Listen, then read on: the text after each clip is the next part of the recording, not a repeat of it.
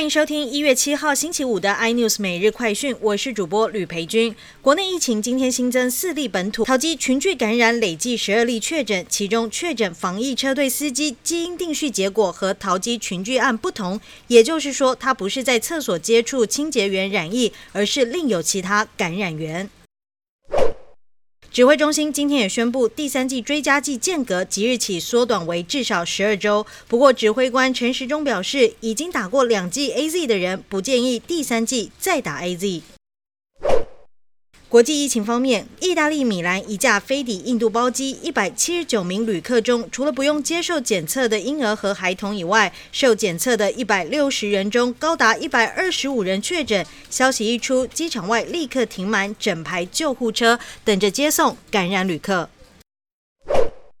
国内疫情升温，台股今天开高走低，盘中一度重挫超过两百三十点，中场下跌一百九十八点，收在一万八千一百六十九点，失守十日均线，周线收黑。而显示器驱动 IC 厂瑞鼎今天正式挂牌上市，申购者以成交价每股三百零八元购入，以收盘价五百二十六元来计算，每位中签户可以大赚二十一万八千元。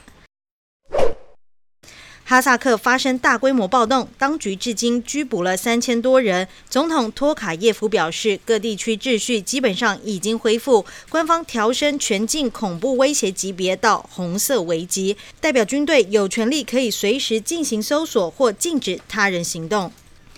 更多新闻内容，请锁定有线电视四八八八 MOD 五百零四三立财经台 iNews，或上 YouTube 搜寻三立 iNews。感谢台湾最大 Podcast 公司声浪技术支持。您也可以在 Google、Apple、Spotify、KKBox 收听最新 iNews 每日快讯。